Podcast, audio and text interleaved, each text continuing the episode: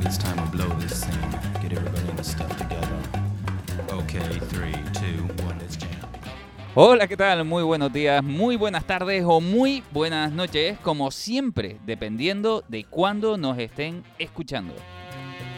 Esto es VHS 3.1, ya saben que nos pueden escuchar en cualquier plataforma de podcast, nos pueden escuchar evidentemente en Happy FM Fuerteventura y hoy tenemos un programa de esos especiales en el que no hablamos de una cosa concreta, sino de varias, una especie de popurrí en la que vamos a hablar de videojuegos por un lado con nuestra gran Magnolia. ¿Qué tal Magnolia? ¿Cómo estás? Hola a todos, ¿cómo estáis? Pues aquí de nuevo tenía ganas de un podcast, la verdad. Pues aquí te lo damos, te lo regalamos y puedes venir cada vez que quieras. Y Víctor, que nos va a hablar de una película. Pues sí, efectivamente, aquí estuve este fin de semana viendo una peliculita que me llamó bastante la atención y digo, vamos a, a difundir su mensaje. Y hablando de películas por un lado, videojuegos por otro, a mí me tocó el papel del anime. Voy a hablar de una serie de dibujos animados que se ha hecho un verdadero icono, aunque al principio pasó un poco desapercibida.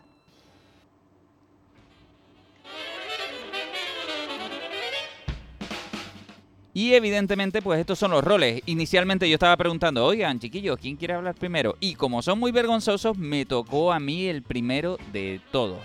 Y voy a hablar de un anime que igual le suena, igual no, y si no le suena, le va a sonar mucho más tarde o más temprano. Esta es su intro, famosísima en Japón.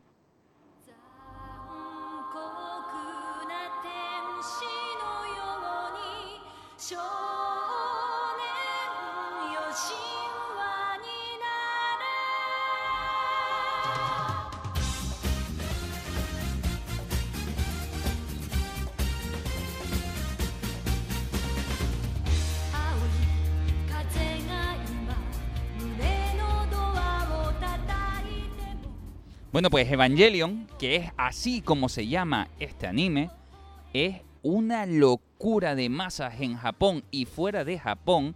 Fue uno de esos animes que se, bueno, se convirtió en un fenómeno inicialmente de masas. eh, entre un grupo bastante selecto, quiere decir, salió de agua, de agua japonesa y pegó un boom internacional. Y aún así, para muchos amantes del anime de la época, era un pelín desconocida, un pelín serie, vamos a decir, atrevida de ver, porque casi, casi es un libro de filosofía eh, convertido en anime. Eh, no sé si, Magnolia, por casualidad, tú conocías o habías visto esta serie. Lo conozco, pero mm, reconozco que no me he adentrado en el, en el anime porque siempre me ha parecido que iba a ser un poco denso. No sé si me equivoco, y lo es, ¿no? Y además que el tema de los mechas no me atrae mucho. Vale, te digo ya, te digo ya, ¿eh? eh desde ya, ya, ya, ya, ya, que te equivocas. y, y cuando digo que te equivocas, te lo digo eh, con toda la buena intención del mundo. Porque Evangelion es mucho más que un anime de mechas, de mechas. Y, y- y claro, y ustedes se preguntarán, ¿qué carajo está diciendo esta gente de anime de mechas? ¿Qué es la definición de un anime de mechas? A mí, pues son, bueno, se caracteriza sobre todo porque tiene muchos robots gigantes. Ahí Eso está. gusta mucho en Japón. Efectivamente. Pero claro, la diferencia de un anime de mechas eh, tradicional sería que básicamente em, se basa una serie protagonizada en robots gigantes que pelean y fin, ¿vale? Sí. Eh, sobre todo la especialidad es el robot gigante. En este caso hay un contexto más allá de simplemente enseñar un robot gigante que iremos destripando poquito a poco. Sin embargo, debemos tener en cuenta que este es uno de los grandes animes de Hideaki Anno, que es un director súper famoso y súper culto, y ha muerto por desgracia, del mundo del anime. Y que además tenía una manera muy adulta de contar las cosas. Y eso lo deja muy claro justamente en, en Evangelion, que además una buena definición eh, que tú has hecho es, es muy denso. Significa, ustedes no se esperen, eh, si no han visto mucho anime y demás, no se esperen que aquí van a encontrar Oliver y Benji y cositas de este tipo. No, no. No es tan amable y diría que ni siquiera es tanto para niños en, cierto, en, su cierta medida. Eh, la música, de hecho, es muy destacable. La música clásica, la instrumentación, la orquesta, forma parte, eh, vamos, imprescindible de, de- este anime concretamente. Las piezas, bueno, hay conciertos en internet eh, de cómo se ha hecho pues la música en directo eh, con la, con la orquesta japonesa. en diferentes especiales y es una auténtica maravilla. Sonidos, bueno, música de combate, música de todo tipo. Pero sobre todo, si nos centramos en el anime, por cierto, perdona, Víctor, eh, te desvié como quien dice, seguro que no ha visto Víctor el anime y no le pregunta, pero le voy a preguntar, Víctor, ¿has visto Evangelion? Eh, creo que la respuesta es bastante obvia. No, no lo he visto. Bueno, ya está, ya por respeto pregunté, pero, pero ciertamente, ciertamente, como decía, eh, también es que Víctor tampoco es un gran amante del anime en general. Evangelion en realidad es una serie del 96, fíjense que es vieja de la leche. Lo que pasa que eh, si se quieren acercar al anime, no, no vamos a entrar mucho en detalle porque daría para un programa de una hora y tengo que dejar hablar a mis compañeros. Eso, eso queda claro. Sin embargo, voy a dejar mm, claro que es un anime especial. De primeras puedes ver y, y estar viendo que aquello no es un anime tradicional. Y cuando digo tradicional, la animación sí que lo es, que es una brutalidad de animación que tiene en todo momento. Es verdad que hay robots gigantes, pero yo les explico un poco la tramita y por qué se volvió importante, aparte de algunas curiosidades, como que la serie originalmente, además, el, pobre Hideaki Anno, la estaba haciendo y no gozó de éxito. Eso significa que la serie estaba costando un presupuesto brutal, se estaba emitiendo a una buena hora televisiva en Japón y demás, pero la gente no le estaba haciendo mucho caso. La serie era muy cara, muy cara. ¿Eso qué quiere decir? Que a mitad de serie le quitan el, pues más de la mitad del presupuesto y le van diciendo, mi niño, vete cerrando esta serie porque estamos teniendo muy poco éxito y nos está saliendo caro el asunto. Eso significa que pues prácticamente es una serie que termina en 24 o 25 episodios, como una temporada de anime normal. Pero a mitad de serie, cuando ya no tienen presupuesto, es cuando, por lo que sea, la gente se empieza a enganchar. Eso significa que los últimos episodios, especialmente de la serie, notas, notas, claramente vas a notar, y si ya lo has visto lo sabrás, que hay pues poco dinero ahí, hay poco presupuesto.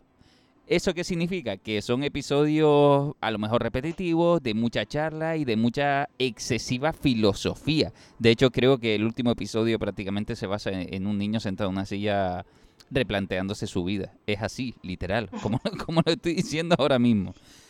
Eh, sin embargo, es una serie muy especial. Que esto no, que esto no les deje engañarse, ni mucho menos. Porque en realidad la serie hay un, hace muchos planteamientos.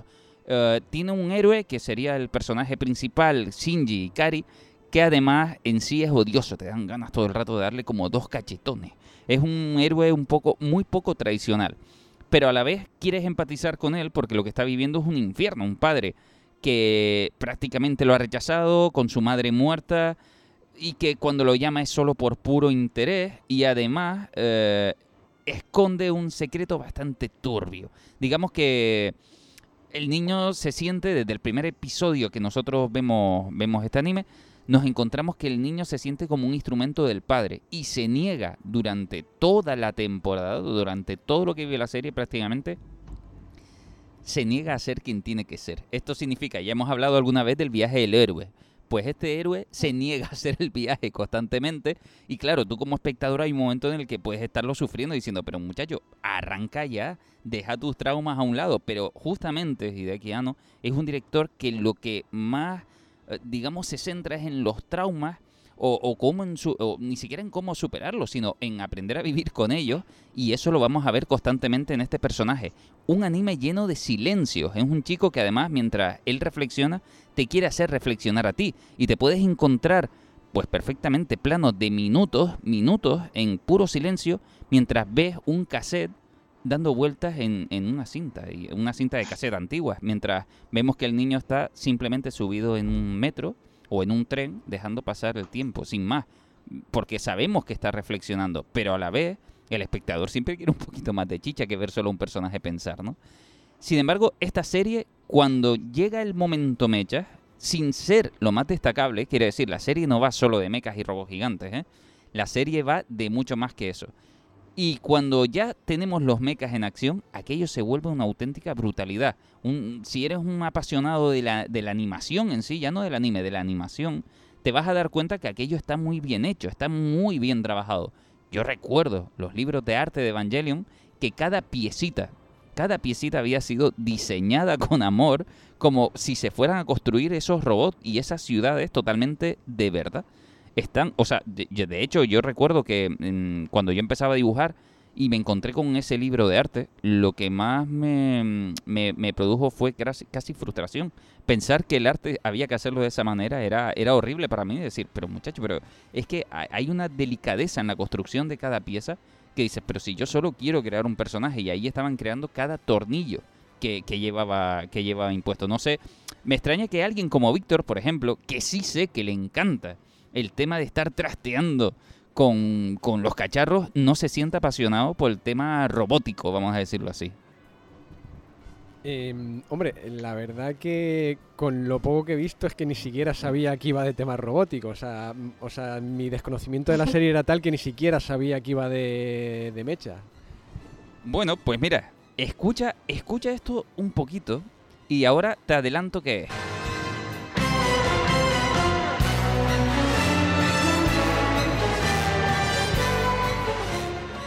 Esta musiquita que está sonando así de amable nos anticipa la llegada y ahora sí voy a soltar la bomba de la serie. Y cuando digo la bomba no, no, no es ni siquiera un gran spoiler, es algo que escuchamos desde el principio, pero se nos hace raro a veces eh, eh, atender a, esa, a esa propuesta que nos ofrece la serie. Esto es cuando llega un ángel a la Tierra. ¿Qué significa? Que la serie está centrada en el conflicto de este niño. ¿Por qué? Porque eh, sobre todo la trama principal es que Dios, o alguien, vamos a llamarlo así, nos está lanzando ángeles a la Tierra porque hay algo en la Tierra que se quiere llevar. Y además da la sensación de que quiere hacer un reinicio. Y lo que va a hacer el hombre es construir unos mechas gigantes para enfrentarse a esos ángeles que nos mandan. Esos ángeles no son los típicos ángeles clásicos que ustedes puedan estar imaginando. Son unas bestias tremendas, basadas, bueno, basadas, sobre todo la película que ya hablamos en su momento de Pacific Rim, está basada en, el anime de Evangelion. ¿Esto qué quiere decir? Que los, esos ángeles se parecen más a esos bichos, a esos Kaijus que creo que le llamaban en Pacific Rim, pues son muy parecidos justamente a estos ángeles. Y cuando digo parecidos me refiero a que son bestias pardas gigantes que lo que tienen un objetivo principal y el hombre debe defenderse ante ellos. Entonces la humanidad se está enfrentando a un gran drama y este niño, por ejemplo, se llega a hacer ese tipo de reflexiones de decir, vamos a ver, vale, vale que yo deba salvar al mundo, pero se supone que es Dios que nos está eh, presionando. Entonces estoy enfrentándome a los ángeles de Dios. Y ahí entra en conflicto pues muchas cosas enormes. Se supone que una de las tramas principales de la serie es que ya, sin tú haberlo visto, se intuye por ahí y se va soltando que ya ha habido un gran impacto, un primer impacto. Y eh, llaman así a la primera llegada de un ángel y que prácticamente ha dejado un hoyo en el suelo flipante en el sentido de que como quien hubiese tirado un meteorito gigante, eh, es destructor en sí mismo. Y el hombre se tiene que defender ante unas máquinas gigantes que poco a poco se nos va descubriendo en la serie que son máquinas un tanto especiales y que en realidad ni siquiera llegan a ser máquinas del todo. Y por qué los niños son los que deben manejarlas. Y es más, por qué un hijo inútil, según la visión de su padre, está forzado a manejar su propio Evangelion, su propio Eva. Todo eso, toda esa trama la tenemos que ir descubriendo poquito a poco. Y según se va desvelando, creo que fue lo que pasó en Japón. Es una serie que pide, te pide a ti que empiezas a verla y que te pide un poco como si fuera la serie Perdidos, que te va dando a cuenta gota ciertas cosas. No es quizás tan inmediata. Y cuando empiezas a resolver el puzzle, es cuando la gente se empezó a enganchar. Ese es el punto de vista más o menos que puedo entender que fue lo que sucedió en Japón.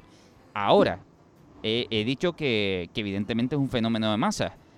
Sobre todo a día de hoy, porque una vez terminada la serie, se convirtió en un producto boom.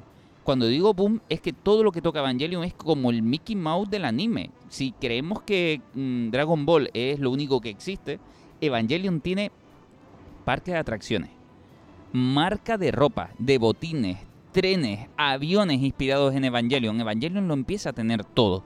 Es más, Evangelion es un producto que se convirtió tan de culto y que es tan espesa de ver. La serie, eh, vamos a ver, el sello o la marca es consciente de que las generaciones han pasado y de que no todo el mundo a lo mejor se sienta con, eh, y sobre todo en la época de la inmediatez, que podríamos hablar sobre esa droga que tenemos hoy en día, que es la inmediatez absoluta, donde nos cuesta sentarnos a ver un, un producto de manera natural. Es más, ya Netflix ha introducido el botón de darle rápido para ver un producto a una velocidad acelerada. Esa, esa es la velocidad con la que queremos vivir. Entonces, ante esto, esta marca, este Evangelion, ha lanzado, si mm, a lo mejor te da más pereza ver una serie que a lo mejor tú puedes considerar que es un poquito más lenta, pues han lanzado una película, que en realidad son tres, que cada película ha tardado por el cuidado de animación que lleva cuatro años en producirse, cada película, no las tres. O sea, una película, cuatro años, otra película, cuatro años, otra película, cuatro años. La calidad que tiene la animación es auténticamente brutal. La última está saliendo este año por fin. Y además lo que han hecho es quitar tramas odiosas quizás del personaje, sobre todo si yo he dicho que daban ganas de darle un guantazo, en esta última versión han hecho al mismo protagonista un poquito más tragable y la historia que quizás también siga teniendo un poco de, de ese trasfondo, pero que a lo mejor pues no sea con un niño tan sufrido el pobrecito. Eh, yo tengo una pregunta. Cuéntame. Bueno, eh, para la gente que quiera ver Evangelion y tal, y empaparse del universo de Evangelion, eh, has dicho que tiene varias películas y tiene como 24 o 25 capítulos.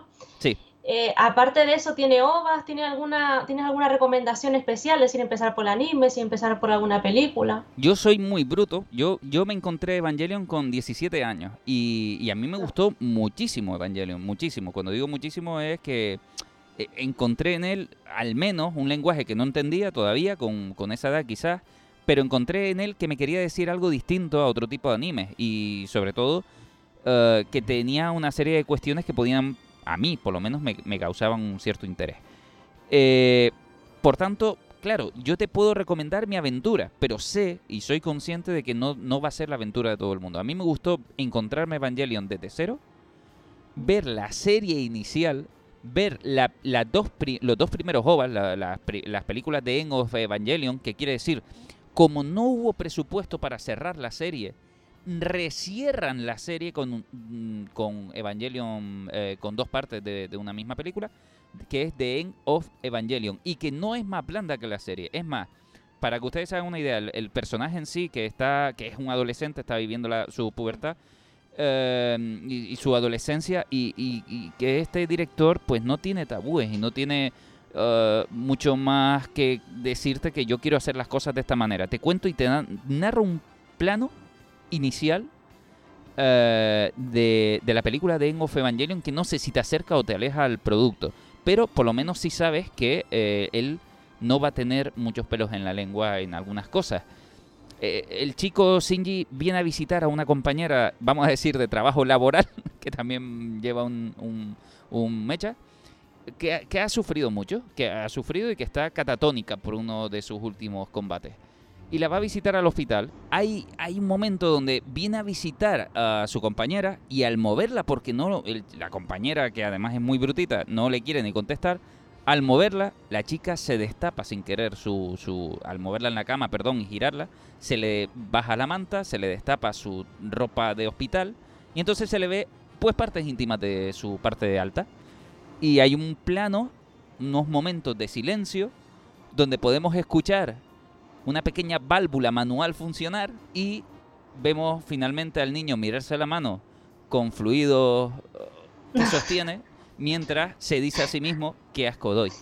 Entonces, claro, esto, ¿Qué, qué quiere decir? Que, bueno, que, que no, no estoy diciendo que esté bien este tipo de cosas, sino que son naturales, son cosas de un personaje que, como ya te digo, más de una vez te va a dar coraje no darle un guantazo y decirle madura. Y, él te lo cuenta de esta manera, él es muy sincero contándote cosas que te las quiere contar eh, a, su forma, ¿no? Y como eh, se promocionaba en latino eh, justamente Evangelion, para que todos hagan ya la idea final, decían algo así como que si Dios se queda en su cielo, todo en la tierra estará bien. Así voy a cerrar justamente mi parte Evangelion.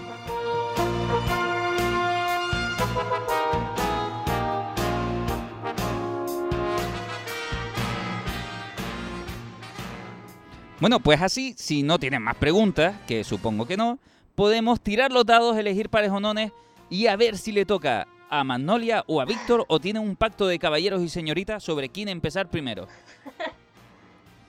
Pues Víctor dice, yo mismo, yo mismo, como todo un señor. Víctor,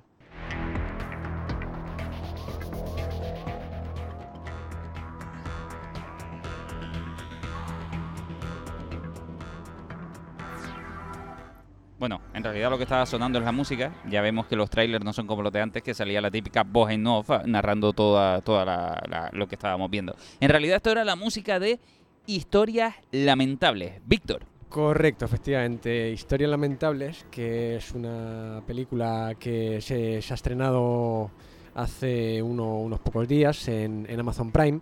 Eh, yo me la vi este fin de semana pasado, la tenía reciente, me gustó bastante y cuando se me dio la oportunidad de, hablar de alguna película libremente que me hubiese gustado, pues digo, ¿de qué película hablar mejor que de la que, de la que he visto este fin de semana y me ha cuadrado bastante? Así que bueno, pues ahí tenemos Las Historias Lamentables, que es una película de, de Javier Fesser, eh, director de, de otras películas, yo que sé, por ejemplo, de, de, mm, El Milagro de Petinto, eh, ha dirigido Mortadelo y Filemón, eh, dirigió, bueno, Campeones, eh, últimamente dirigió también. Vamos, un director que trata que si- siendo bastante, o sea, tratando bastante la comedia, después trata también pues ciertos temas así de más, más profundidad y demás. Pero bueno, vamos a la historia lamentables, que es un compendio de cuatro, cuatro historias cortas, por así decirlo, que en algún momento llegan a tener un nexo de unión, aunque sea breve, de unas con otras. Y eh, son, bueno, va bastante increciendo, la verdad. Tiene una primera que, bueno, eh, si bien es divertida, pero bueno, tampoco es la bomba. Pero eh, las siguientes son, vamos, yo me, me reí muchísimo. Tiene una, voy a explicar un poquito cada una, muy por encima, procurando no, no desvelar nada importante de la, de la película, pero bueno, tiene una primera parte de una, un empresario de bastante éxito que está a punto de jubilarse y tal, y bueno, pues su hijo le prepara ahí un homenaje que, que sale de, de una manera un poco especial.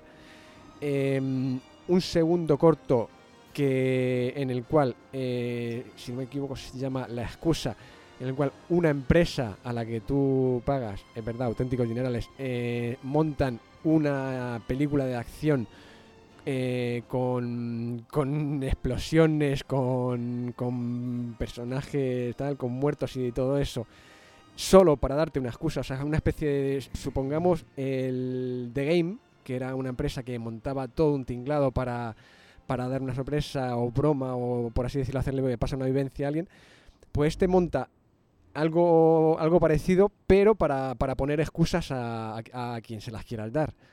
Entonces, bueno, pues lo alocado que se puede convertir todo eso es, es bastante interesante. no entiendo, no entiendo, no entiendo. Cuéntame otra vez. Que monta una empresa para poder dar excusas. Eh, sí, o sea, no, eh, no, eh, existe una empresa la- para dar para dar excusas. Bueno, todo empieza con, no voy a desvelar mucho, pero es un, un hombre que le, va a pillar su mujer con su amante en un hotel y en ese hotel se monta todo un tinglado con explosiones, con gente que sale ardiendo, con tal. Todo para que la mujer acabe creyendo que su marido es un espía y que estaba en una misión especial. Pues todo ese tinglado que se montó fuera era para eso, para buscar una excusa. Como ya las típicas no valen o no se las creen tal, pues eh, monta, ya te digo, es una empresa dedicada a auténticos montajes cinematográficos para dar excusas a otras personas. Es grandioso, eso suena muy español en general, ¿eh? Por lo que me estás contando, es la serie o, o película perfecta para definir un poco al, al español excusero, justamente. Eh, sí, efectivamente, es muy, es muy así. O sea, es el, dar excusas, pero a lo grande, en un nivel que eh, por mí por lo menos nunca he visto hasta ahora. Nada es culpa mía, todo es el alrededor o, cualquier cosa de estas como, bueno, como podemos estar viendo en la pandemia también, que la gente culpa a todo el mundo menos a sí mismo y los vemos sin mascarillas o lo que sea, muchos de ellos y, y- mm, por cierto, a mí me flipó Mortadelo y Filemón la de animación que hizo este hombre, pero bueno, eso es solo un inciso y que me gustaría un día hablar de esa película, es flipante.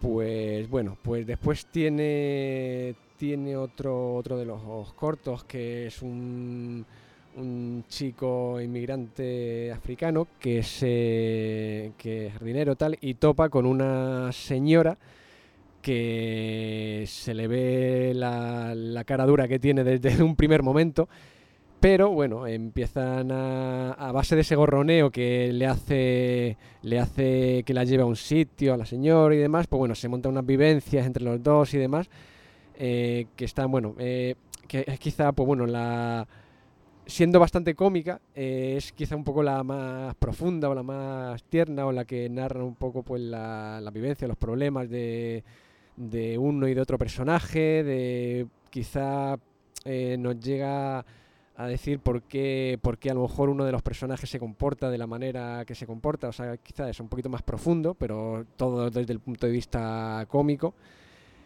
Y bueno, y después está un, otro, otro más, que ya es el último, que sería de, de un hombre que su, que su objetivo es, eh, bueno, ir a las seis y media de la mañana a la playa, vive enfrente de la playa, y quiere, tiene un su sitio concreto de la playa para ir a hacer fotos al amanecer. Y sale de su casa y se encuentra con un, con un viejo amigo del, del centro de menos, bueno, del orfanato, que, que ya no se dicen así, pero bueno, del centro donde estuvo cuando era pequeño. Y bueno, o sea, una historia, eh, o sea, el personaje es muy, muy de cómic, es muy un típico español muy rompetechos, por así decirlo, o sea, no sabría cómo, cómo definirlo, pero sí, un personaje como muy, muy con sus normas, muy... Bueno, pues el caso es que eh, se le vive una serie de, vivencias, una especie de, de road trip de esos de, de viajes locos, pero efectivamente muy, muy, a, la, muy a la española. Y, y así es, eh, es una, una película que, que, que estuvo a punto de, de estrenarse en los cines eh, y al final, al final solo, eh, solo salió en, en Amazon Prime y la verdad es que cosa, cosa de la que me, me alegro porque para los que no somos muy profesos a ir al, al cine o a menos que sea una Mm. película que tal que nos llame muchísimo la atención y la queremos ver en concreto, pues este tipo de, de estrenos en plataformas de, de streaming creo que da la oportunidad de ver grandes obras. Esto me hace también, eh, le- les pregunto a ustedes, ¿qué les parece el, el nuevo mundo, el mundo del cine, la batalla del cine? Cuando digo la batalla es que a mí me flipa el cine, por cierto. Ya, ya lo, he dicho bastantes veces, el tema, eh, creo, creo que el cine es la paciencia, y cuando digo la paciencia es eh, que te obliga a moverte de tu casa, que te obliga a tener un, un espectáculo distinto, no es tu televisor, no es tu zona de confort, te, te obliga a tantas cosas que, que lo convierte en algo más especial de, de- de- a veces de lo que es un producto o ayuda al producto a mostrar lo especial que es también. Em, pero no sé qué les ha parecido, por ejemplo, el caso este donde se están dando ahora de, de golpes, ¿no? Eh, Disney con Mulan. ¿Qué pasó Disney con Mulan? Bueno, eso creo que lo resume, ¿no? Tu, tu- tu forma de hablar. Sí. Ese, eso de pagar 21 euros, eh, esa excusa de decir, ya, pero es que tú cuando vas al cine con tus hijos te estás gastando más y cosas así, ¿no? Eh, eso, lo- eh, bueno, pues no sé, no sé en realidad, pero en, en el cine es verdad que tengo otro espectáculo, no es mi casa. Eso, Sí. eso para empezar. Y creo que, Claro. se- seamos sinceros, ¿no? La gran mayoría de la gente mm, está más dispuesta desde el momento que le digas en mi casa, si me pide 21 euros, voy, no voy a hacer ningún esfuerzo y voy a buscarla rápida por internet. Va, estás compitiendo contra internet, estás pidiendo a la gente la buena voluntad y la buena voluntad rara vez funciona en este caso. Como modelo de negocio, a mí me da igual lo que haya hecho cada uno y lo que, lo que, y lo que cada uno quiera hacer, ¿no? Entonces, si esto se convierte en, en una alternativa, no sé, ¿ustedes creen que puede funcionar lo de entradas caras de cine en tu casa con estrenos simultáneos? Eso Eh, lo lanzo al aire, ¿eh? Yo eh, no sé, no sé, no sé qué va a vaticinar el futuro, pero por lo que he visto, creo que he leído que lo de Mulan tuvo mucho éxito. Mm. Corrígeme si me equivoco. Pero, pero también eh, yo lo que leí fue, o sea, ni- no leí si había tenido más o menos éxito, pero sí que leí que la, que la siguiente película que iba, que iba a estrenar Disney eh, fuera de la sala, o sea, sin ser en el cine, no iba a cobrar tanto, sino que lo iba a poner en, en abierto o, inclu- o, o no sé si en abierto o con una o con un pago bastante inferior que los 21 euros que fueron de los de Mulan. Pero no recuerdo ahora mismo que, cuál era la que se iba a estrenar en esa, en esa modalidad. Soul, la de Pixar, que forma parte Sí, de sí. Disney, te la van a regalar el 25 de diciembre como regalo de Navidad. Una película proyectada para cine y que además era un golpe fuerte de Pixar. Era su una película anunciada como una de sus grandes, ¿no? De, de originalidad y demás. Una película súper esperada. Entonces, claro, después de Mulan, Soul te dicen que va a ser libre. También es verdad que eh, mm, Viuda Negra están discutiendo qué hacer con ella. Abiertamente lo están diciendo. Eh, una, una, una cosa, realmente lo del servicio premium para ver Mulan realmente no es mm, algo nuevo. Eh, ahora que, bueno, que Víctor ha contado lo de historias lamentables, eh, de paso le pregunto, porque el Amazon Prime, por ejemplo, tiene el servicio de ver películas en, en eso, en, en streaming o verlas alquiladas, es decir, puedes pagar para, para alquilar algunas películas. Por ejemplo, yo, yo busqué Joker ahí en esa plataforma en Amazon Prime, que está, claro, tú te ilusionas pensando, ah, qué guay, voy a ver Joker. Entras y dice, alquiler eh, 13,99.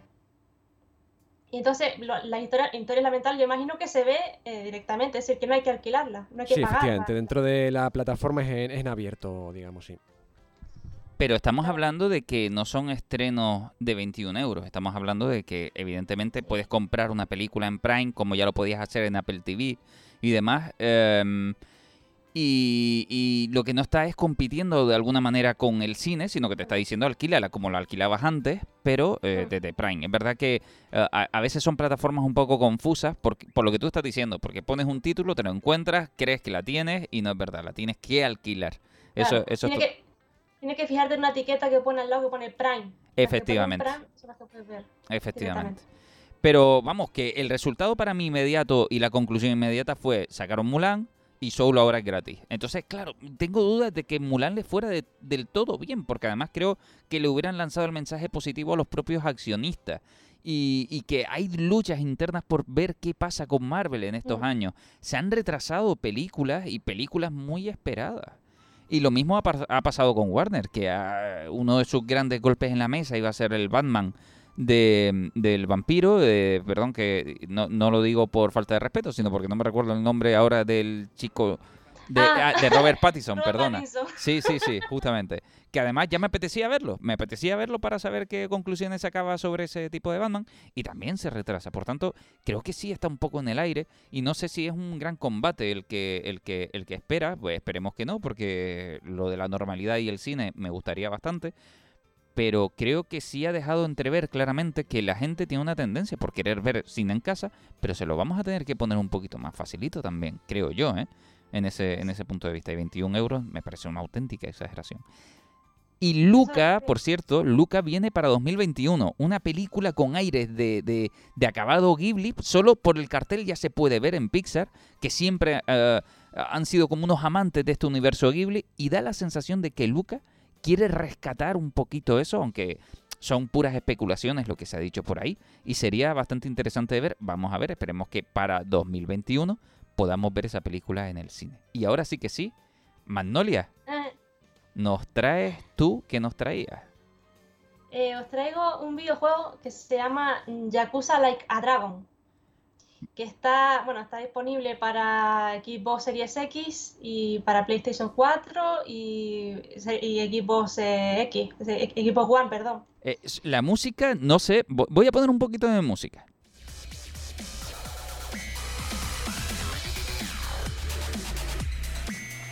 Esta música tan eléctrica resume el juego. Eh, resume el juego, a ver, en el sentido de que es un poco gamberro. Sí. Yo creo que la definición, la palabra que lo define un poco gamberro, humorístico, porque a ver, tiene más temas, tiene así temas como más de risa, más cómicos, pero sobre todo eso, es un poco gamberro, un poco de, de humor, y Eh, también, bueno, un poco serio también a veces. ¿Quién está detrás de este juego concretamente? El, el estudio se llama Ryuga Gotoku, es de, pertenece a Sega, Ajá. Es que. Mm. justamente te iba a decir que eh, daba aires un poquito. mm, ah, Sega suele tener Yakuza, Yakuza mismo, que, que, Sí. que, que- que era el que salió para Dreamcast, aquel famoso Yakuza que muy poca Sí. gente jugó porque Dreamcast no tuvo mucho éxito.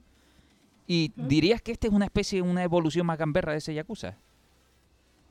A ver, la saga Yakuza, yo no he jugado la saga Yakuza en sí, yo he jugado solo eh, este Yakuza Like a Dragon, que es el séptimo de la saga, y eh, un spin-off que se llama Judgment, que es de un abogado y tal, bueno. Eh, el Yakuza 7 se caracteriza porque el protagonista no es el mismo de los anteriores Yakuza. O sea, Yakuza desde el, desde el 1 hasta el 6 lleva con el mismo que es Kazuma Kiryu. Que bueno, es un personaje ya legendario para los jugadores, les tiene mucho cariño. Y aquí tenemos a otro protagonista diferente que se llama Ichiban Kazuga. Vale, y, eh, antes de entrar en la historia, el modo, el modo de juego es un modo de juego atrevido, es un modo de juego clásico. Se nos recuerda un juego eh, de, de infiltración o es más de acción tipo GTA en el que el control es más de ese, tipi, de ese tópico al que estamos acostumbrados. No, a ver, lo que se, de lo que se distingue, porque también se distingue en otra cosa este Yakuza de la saga en sí, es que, bueno, la saga Yakuza en general es un beaten up. Un beaten up es un género en el que, bueno, normalmente se desarrolla en, en una calle y te vas encontrando con, con los enemigos y, y son de, de, pegarte puños con ellos, es decir, como yo contra el barrio, ¿no? Por así Sí. decirlo, eso es un beaten up. Y hay combos, puedes hacer una, una serie de combos y ese tipo de, de cosas. No suelen haber armas, si hay armas suelen ser desechables. Pero este Yakuza no. Este Yakuza es un RPG por turno. El favorito de, de TN. Sí, yo los odio totalmente. El, el RPG por turno es algo que no soporto. Mi tope, mi tope de RPG por turno fue cuando el Final Fantasy Crystal Chronicle salió para, para GameCube y era un por turnos relativo. Eso lo puedo tolerar aún así. Pero el por turnos por turnos puro, no lo aguanto. Pero tiene un porqué. O sea, no es por porque sí. Y es que, y a eso iba, eh, Ichiban Kazuga es un protagonista, bueno, un poco peculiar. Eh, es súper fan de la saga Dragon Quest. Eh, Dragon Quest es una saga de RPG japonesa que aquí en Occidente no tiene mucho tirón, pero en Japón lo ha petado muchísimo en, en el sentido de que sale un Dragon Quest nuevo y hay escolares faltando al colegio y, y trabajadores faltando al trabajo. O sea, muy brutal. Eh, entonces Ichiban Kazuga se imagina que está en un RPG. Él piensa que la vida es un RPG. Entiendo. Entonces mm, se imagina la vida como tal. Y por eso los combates son por turno y se imagina que los, los enemigos son monstruos. Pero primero vamos a situar la historia para entender por qué y todo eso. Vale, vale, vale. Eh, em, este, este juego, tú, em, para empezar, ¿lo recomiendas encarecidamente? ¿Un juego que no puede faltar en la despensa de un buen jugador? Eh, a ver, eh, yo creo que eh, si quieres empezar por un Yakuza, sí. Eh, yo creo que es una buena puerta de entrada. Eso sí, teniendo en cuenta lo que te dije antes, que es un RPG por turno.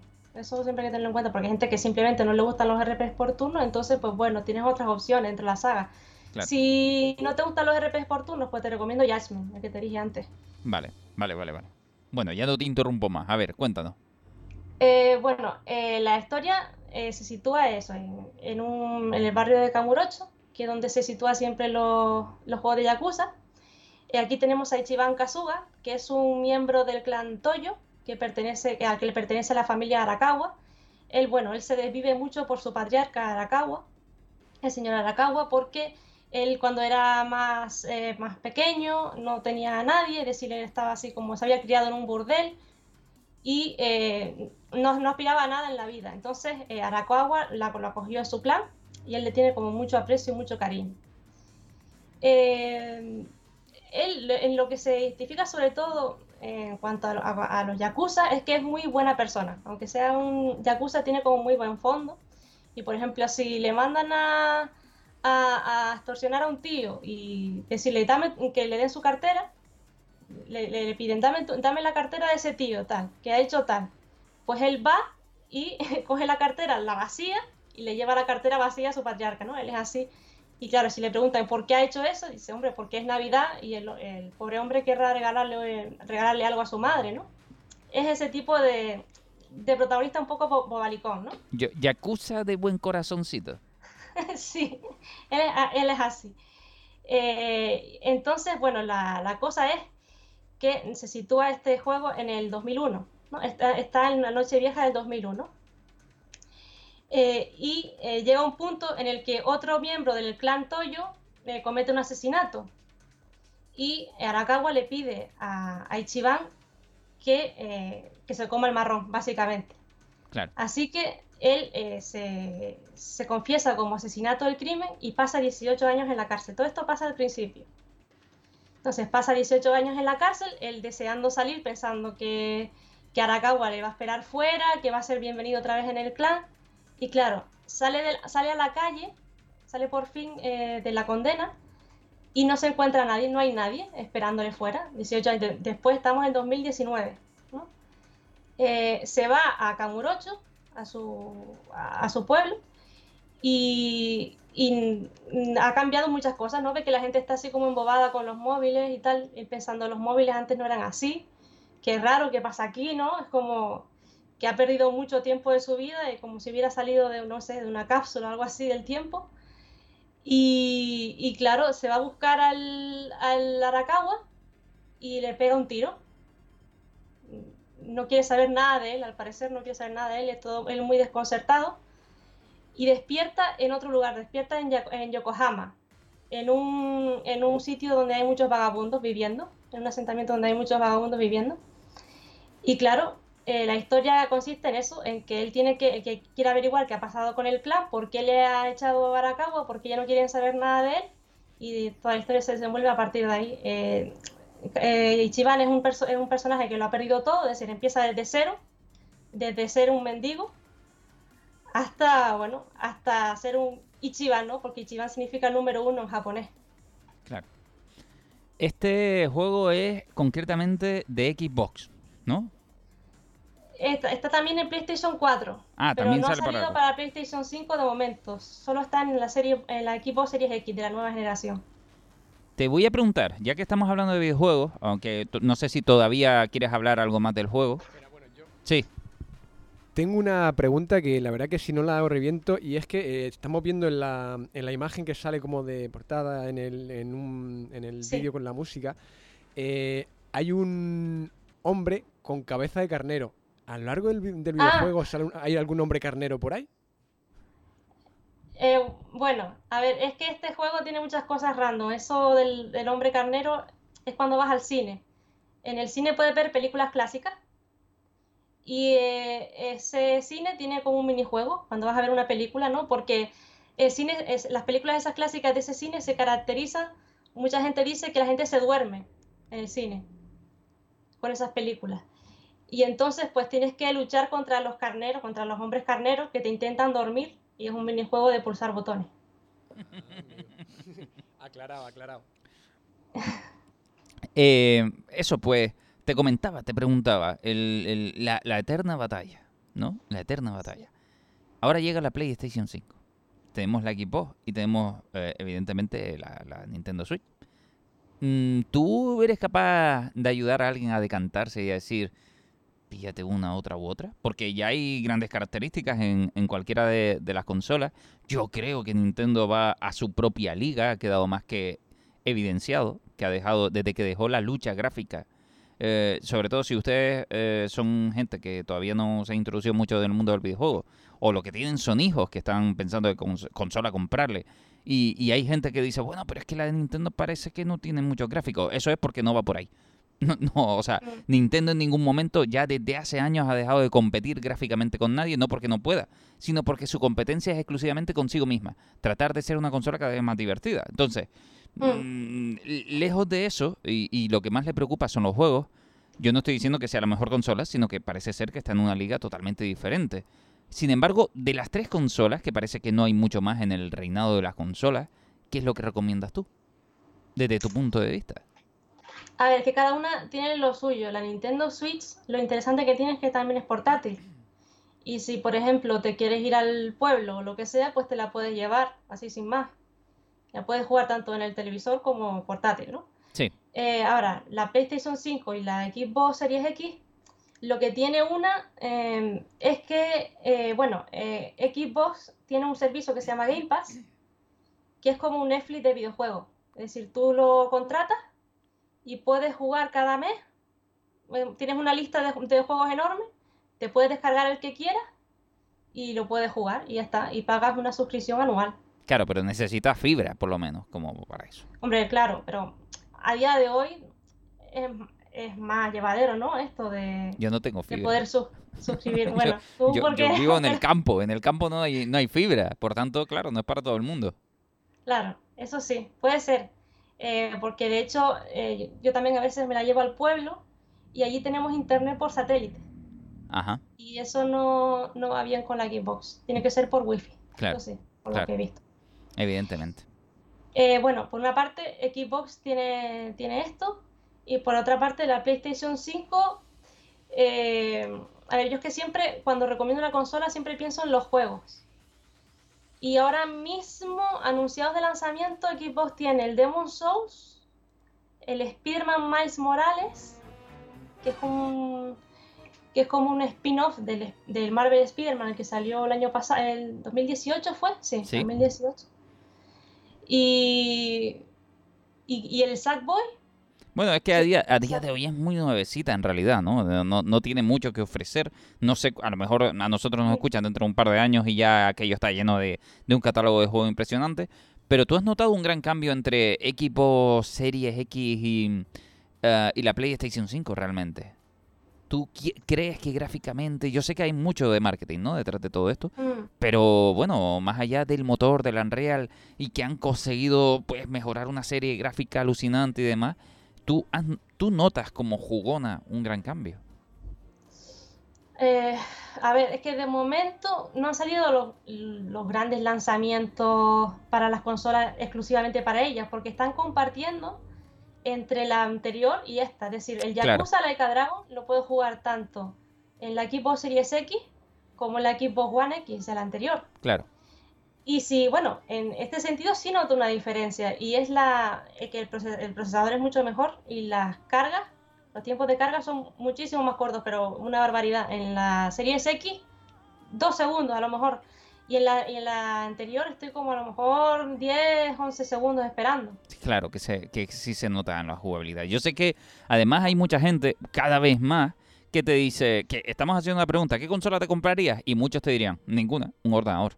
Yo es que eso, eso, yo lo siento, pero es que yo no puedo. Yo sé que hay un público para el ordenador, especialmente si jugamos con ratón, si hacemos shooter y demás, pero para mí es que el concepto de ordenador es para trabajar. Yo no lo consigo de otra manera. Entonces, yo, yo separo muy bien consola para jugar, eh, ordenador para trabajar. Eso lo tengo clarísimo. Además me da igual el sistema operativo. En ese, en ese caso no es, no es discutible. El ordenador que te quieras comprar, el que quieras, pero para trabajar. No sé cómo lo ves tú, si, si eres jugona de ordenador. Sí, a ver, yo el ordenador lo uso para jugar, pero lo uso más para juegos pequeñitos, para juegos independientes o juegos clásicos de, de PC.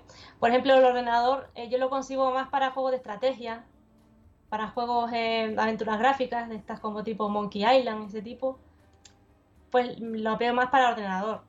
Eh, Eh, ¿Llegaste a jugar a Gris por casualidad, hablando de juegos independientes? No, lo tengo, pero no, no lo he jugado. Es un juego Juégalo. que por lo que, por lo que sé, que trata sobre la depresión. Mm, Bueno, eh, mira, lo que vamos a hacer es lo siguiente, te adelanto. Eh, estaba hablándome con Adrián, que es aquel animador que se llevó el premio BAFTA en Estados Unidos al mejor, bueno, se lo lleva el equipo, pero evidentemente Adrián tiene mucho que ver, ya que es el animador principal de, del Ah. juego de Gris. Y se lleva el, mm, el premio al mejor personaje animado en Estados Unidos, que es como los Oscars de los videojuegos, ¿no? Eh, vamos a tener, a ver si podemos tener una entrevistilla con él también en el programa y que nos hable de Gris y que nos hable de ese proceso de animación. Y ahí le preguntas a él directamente eh, si el juego va de la depresión. Yo creo que tendrá algo que decir sobre ello. Sí, a ver, él es un animador, ¿no? No es como guionista. No, es animador, pero sí que, claro, en un juego indie tú sabes que todo está involucrado, todo el mundo está involucrado en todo. Evidentemente cada uno tiene una mayor responsabilidad en lo suyo, pero son temas que se hablan en, en equipo en general. Ajá. Sí, a ver, lo que veo que destaca mucho de Gris es de, sobre todo lo artístico. De hecho, creo que ganó una, ganó un premio en el Video Game Awards. Bueno, eh, no, Eh, no han parado, desde eso. que empezó no ha parado de obtener premios. El, el mejor premio de todos al final es que llevan más de un millón de copias vendidas. Eso es el mejor premio que se puede obtener porque les da la oportunidad de poder crear, seguir creando juegos y que no es nada fácil, ¿eh? El primer juego, el primer estudio y un millón de copias vendidas. Eso es alucinante.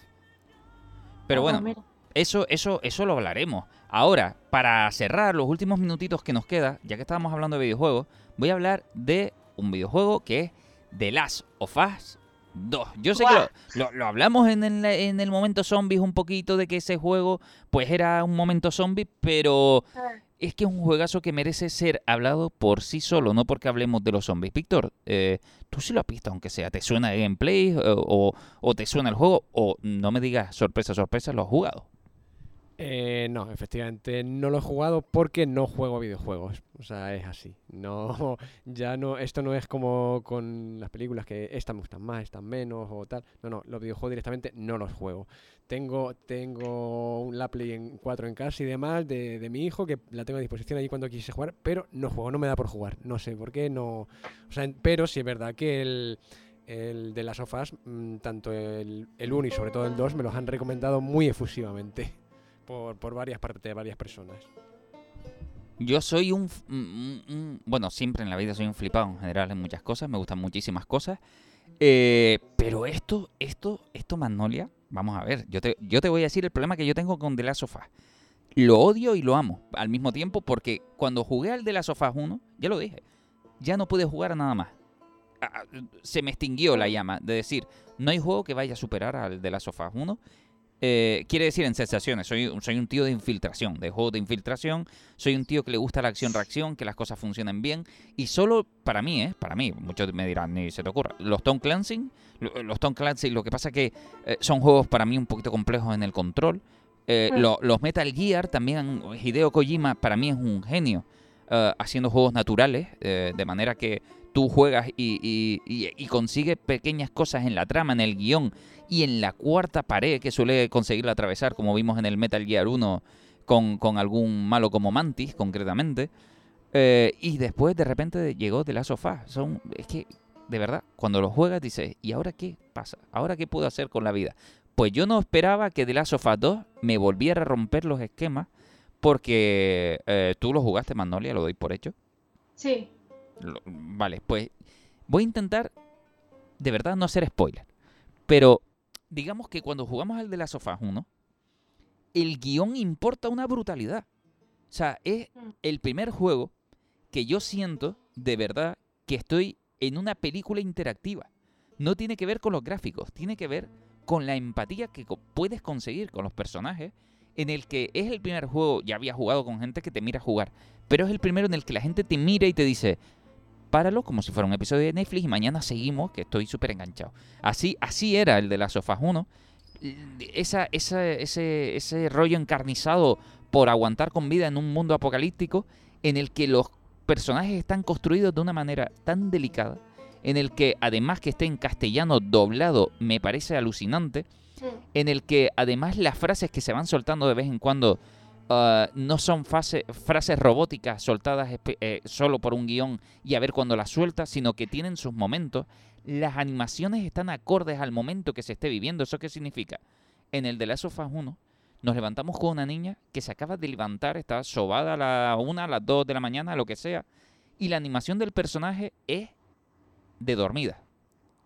Se tambalea dormida, baja las escaleras dormida. Aunque en el juego se puede correr, no te dejan correr porque tú no te levantas y te echas a correr. Entonces, el juego está hecho con la dictadura que tiene un director de cine de decir esto es lo que tienes que sentir en cada momento. Eso para el de Last of Us 1. En el 2, a mí me parece auténtica magia cuando vuelven a respetar esas ideas de decir el guion es lo que importa. La construcción de personajes es lo que importa. Y la empatía va a importar mucho y más que nunca. Porque es un juego que además juega a un doble sentido. Vas, y es el único spoiler que quizás puedo hacer, a jugar con un personaje principal y después te van a permitir ver la otra cara de la moneda con otro personaje principal.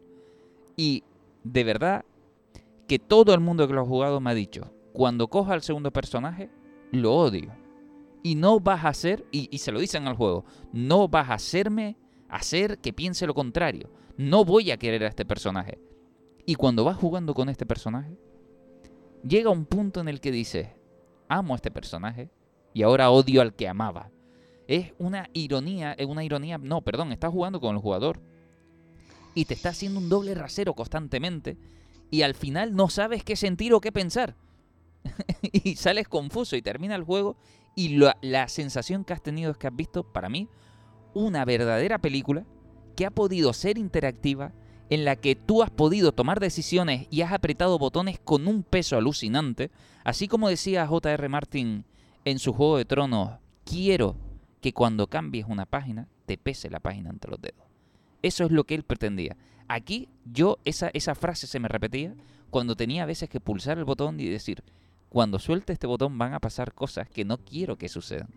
Era el peso de mis decisiones en el videojuego.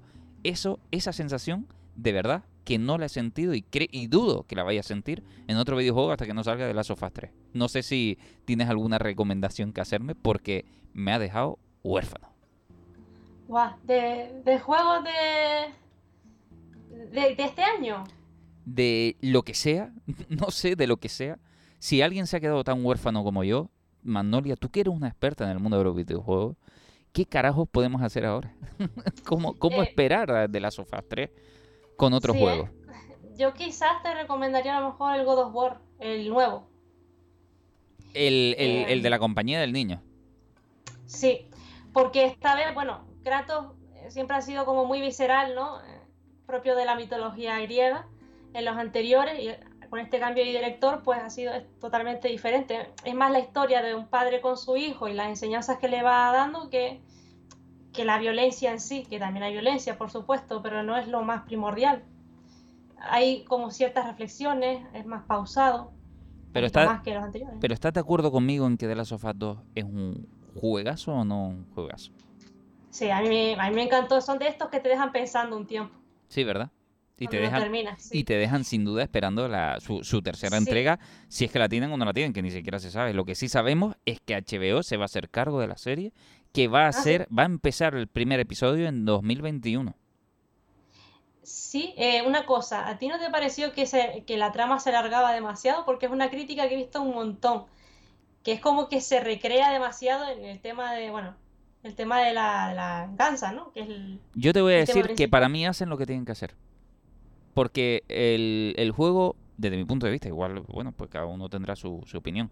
Para mí el juego, el, el mundo en el que viven es un personaje más. Y, y lo que tratan de contarte muchas veces, eh, y de hecho la finalidad para mí del juego es que esto es así. No, no, a ver, no esperes ni finales felices, ni finales tristes, no, no esperes nada del juego si lo estás jugando. Simplemente el juego te dice, esto es así, acepta las reglas del juego. Nada va a cambiar porque esto sea un juego y tú estés jugando con el protagonista. No, em, es un juego como no, eh, como todos los videojuegos de este tipo que son bastante íntimos, en el que justamente como tú dices te dejan pensando y si te dejan pensando es que han hecho bien su trabajo también, eh, en este caso. Y, y, y creo que una vez más nada se soluciona cuando que- del mundo, las reglas del mundo son esas. Y cuando terminas el juego, el mundo no, no se ha resuelto. Sigue siendo como es. Y te ha, te, ha, te ha puesto los pies en el suelo, quizás de alguna manera. Hubieron momentos del juego donde yo quise soltar el mando y decir, quédate aquí, porque todo está bien. Pero sabía que no podía ser así porque el juego no aspira a darte la normalidad, desde mi punto de vista. Mm. Por mi parte, pues nada, mira, con esta súper tristeza o emoción, o no sé cómo decirlo. Un poco No, bajona. no, nos vamos muy, muy de bajona, ¿verdad? Eh, pues nada, nos vamos súper tristes. ¿Qué le vamos a hacer? No, porque hay más juegos, hay mucho más, hay mucho más. Vamos a tener serie de HBO. Y Víctor, gracias por haber estado con nosotros. Gracias por hablarnos de esa película que has recomendado. Nada, eh, muchas gracias por invitarme y por, como siempre digo, por hacerme aprender nuevas cosas. Gracias, Magnolia, por haber estado con nosotros también. Dinos algo feliz antes de irte. Qué compromiso, ¿eh? es Pues que, es que sé, estamos que estamos súper bajonas. no sé, que, que la vida es una y hay que vivirla, yo qué sé. por decir algo. Muy bien, pues nada, pues ya está, la vida es una y hay que vivirla. Y si lo haces jugando al de la Sofá 2, mejor. Gracias a todos ustedes por haber estado ahí con nosotros, eh, estén donde estén. Ya saben que nos pueden escuchar, como siempre, en plataformas digitales, la que quieran, iVoox, Apple, eh, claro, la de, la de podcast de Apple, yo qué sé, en Anchor, en, en Spotify y en Happy FM Fortentura. Gracias a todos por haber estado ahí. Gracias, Magnolia. Gracias, Víctor. Y un saludo. Adiós.